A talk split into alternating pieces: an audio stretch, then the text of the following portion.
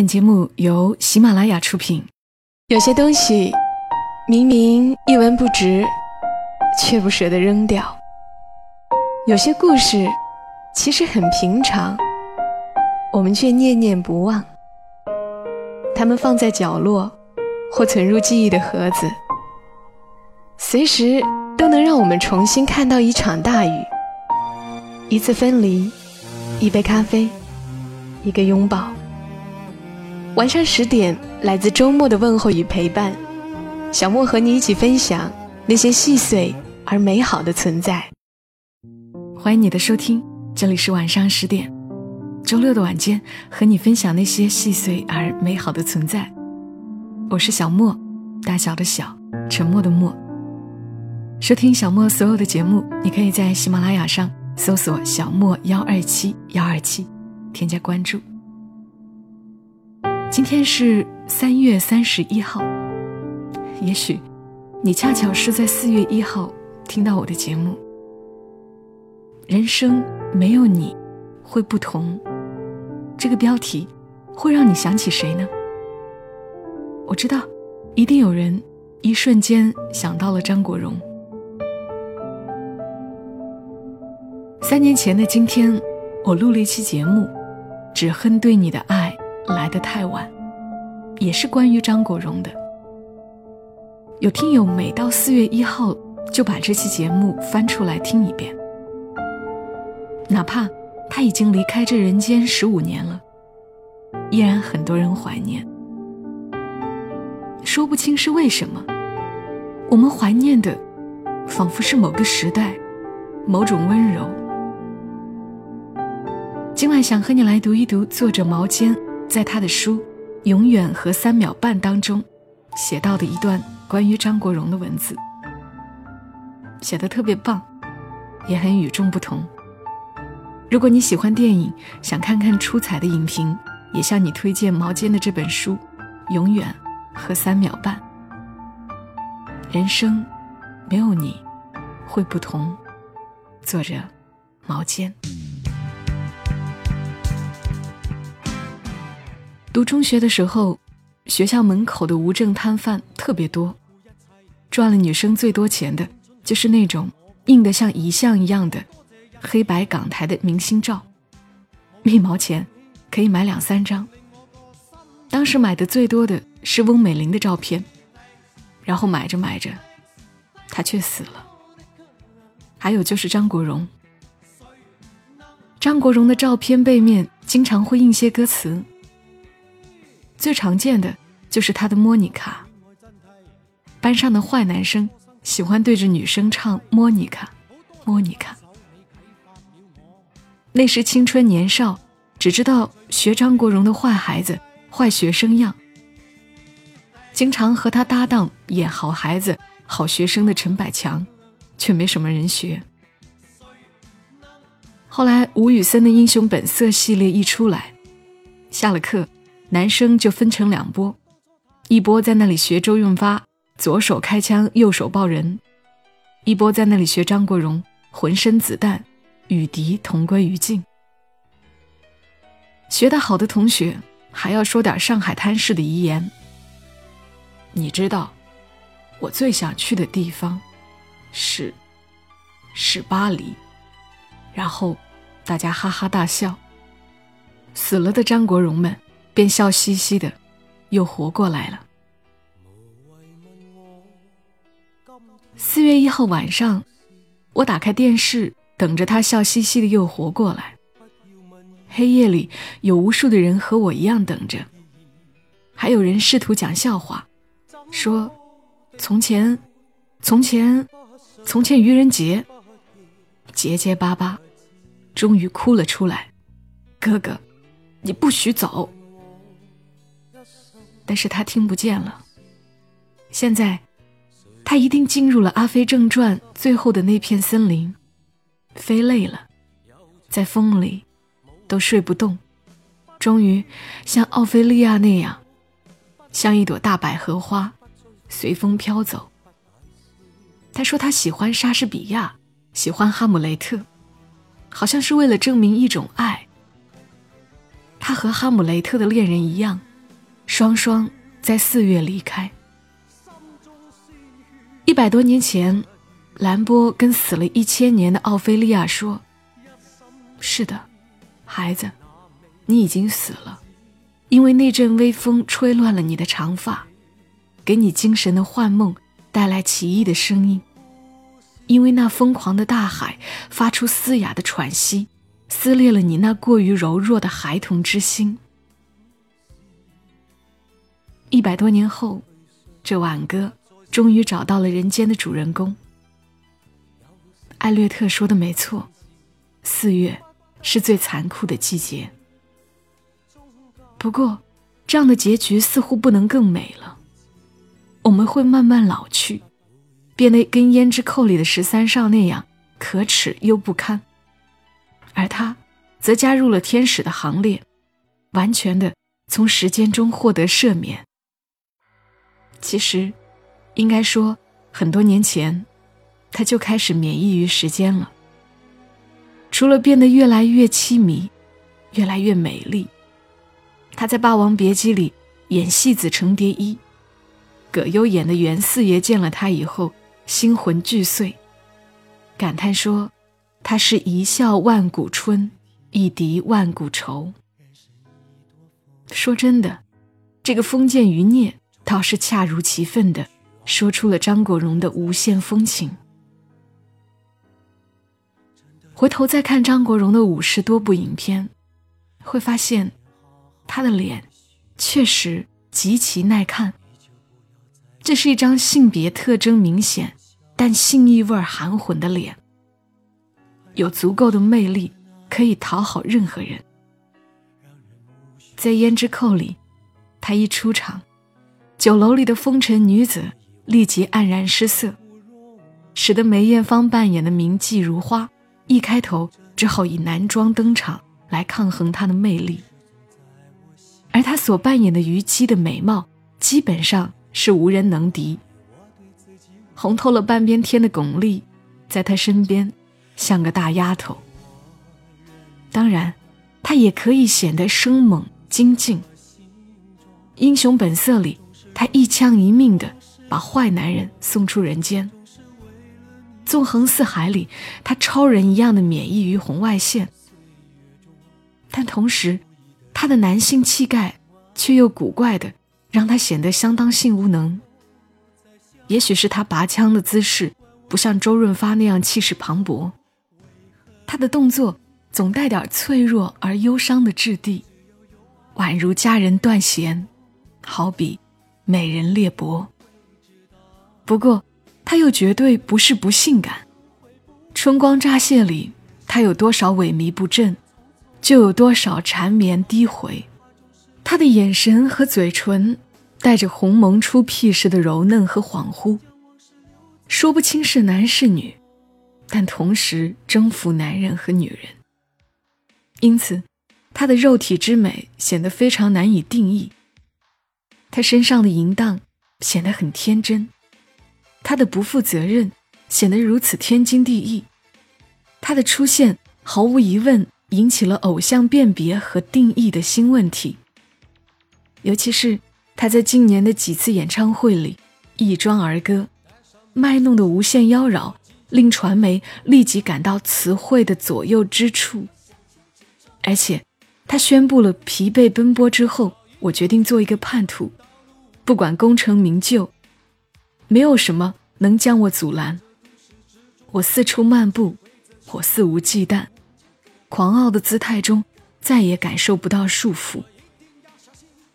这下他终于再也没有束缚了。异度空间也好，摄影棚也好，记者招待会也好，他都挥手自兹去。而我们只好用《霸王别姬》的片尾曲来自欺欺人。有一天你会知道，人生没有我，并不会不同。七十四年前的一个夏天，鲁道夫·范伦铁诺在纽约的一家医院死于腹膜炎。这个世界因此痛失他的第一个情人。整个纽约歇斯底里，百老汇、堪贝尔殡仪馆里人山人海，八万名男女涌向教堂，跟他们的拉丁情人告别。这个过于美丽的男人，在生前饱尝了流言之苦。记者和电台无休无止地问他的性取向，问他双性恋、同性恋还是性无能。但是，他死了。大雨中的葬礼让整个纽约回不过神来，全世界的电台都在报道一个风情万种的男人之死。但是与此同时，纽约的股市依然在升温。曼哈顿的脚步依然咚咚咚，所以范伦铁诺的不少影迷自杀了，因为他们受不了这个没有鲁道夫的世界依然可以开盘。相比之下，张国荣的死并不像范伦铁诺那样引起世界范围的震惊，毕竟他唱的歌和演的戏都用的中文，而且饱受非典困扰的香港人。在最近的几天中，并没有出现歇斯底里的征兆，但是我却觉得，一种更深刻、更持久的痛苦正在酝酿中。好像每个人都试图以自己的方式来缠住他，不愿意接受他的死亡。大家都变得很恍惚，不断的提到愚人节。虽然从华文酒店飞下去的张国荣，可能根本没想到。那是个什么日子？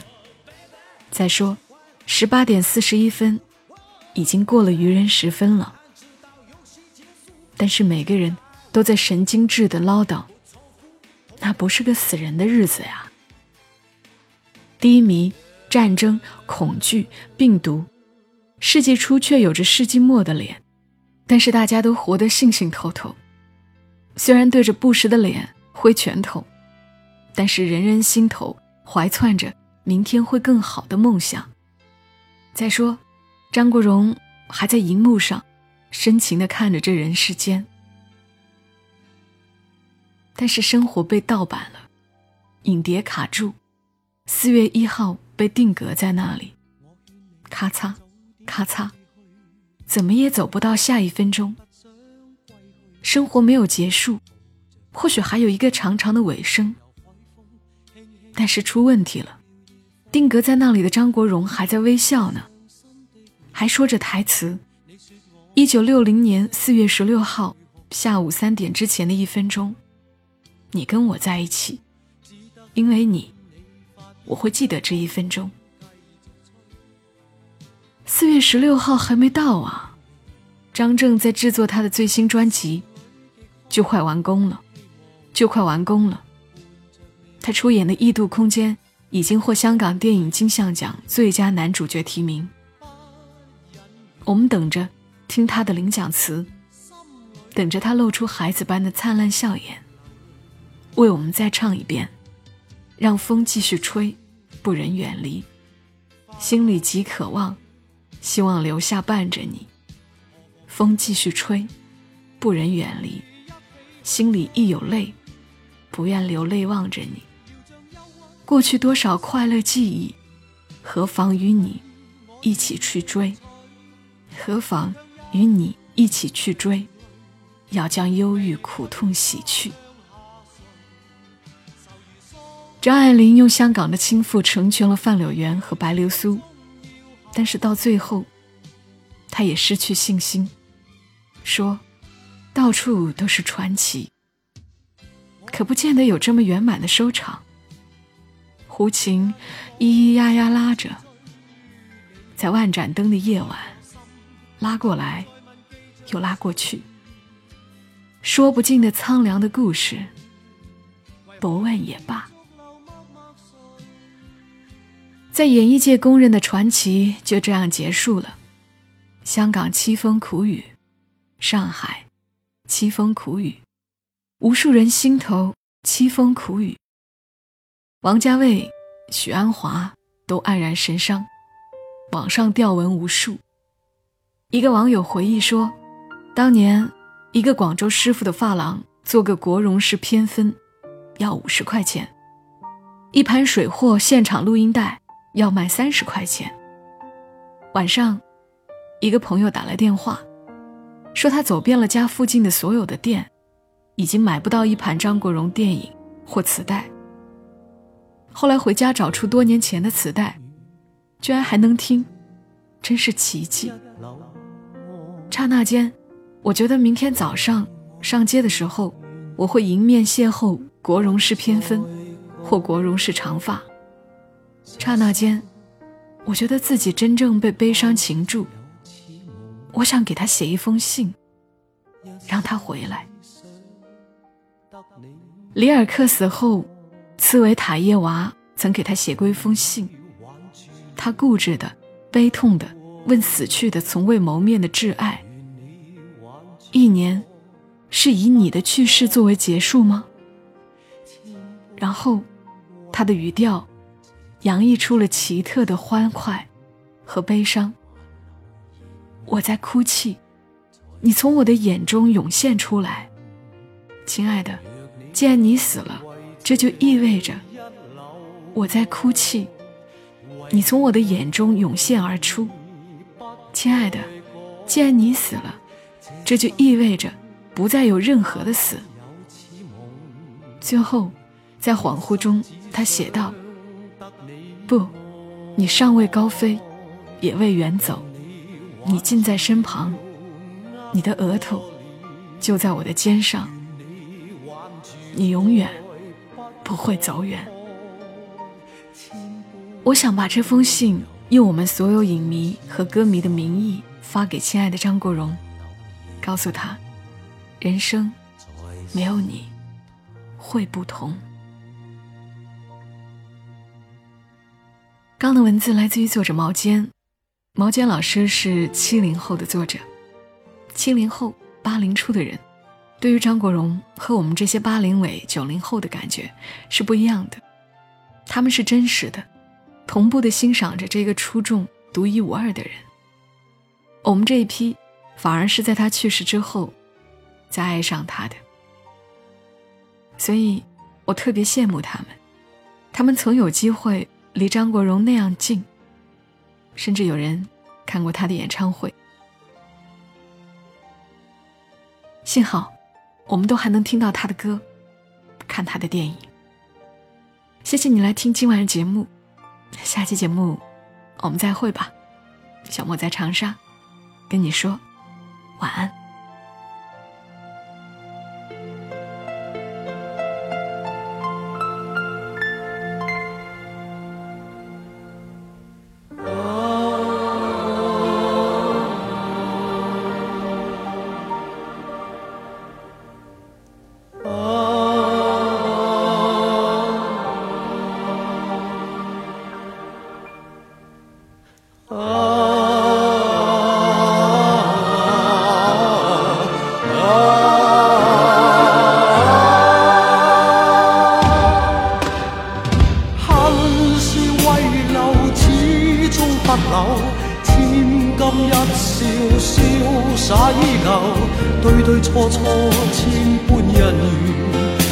湖水吹走。曾被爱过、痛过的我，曾被爱过、痛过的你，原为了要我与你遇见，再度分开。要说的偏偏忘掉我。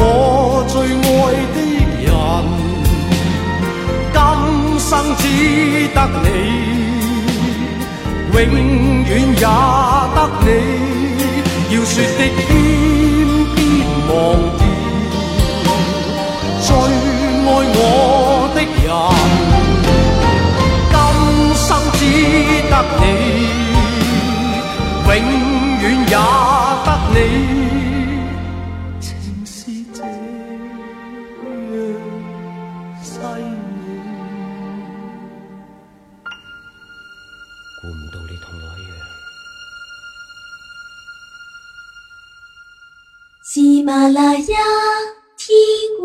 想听。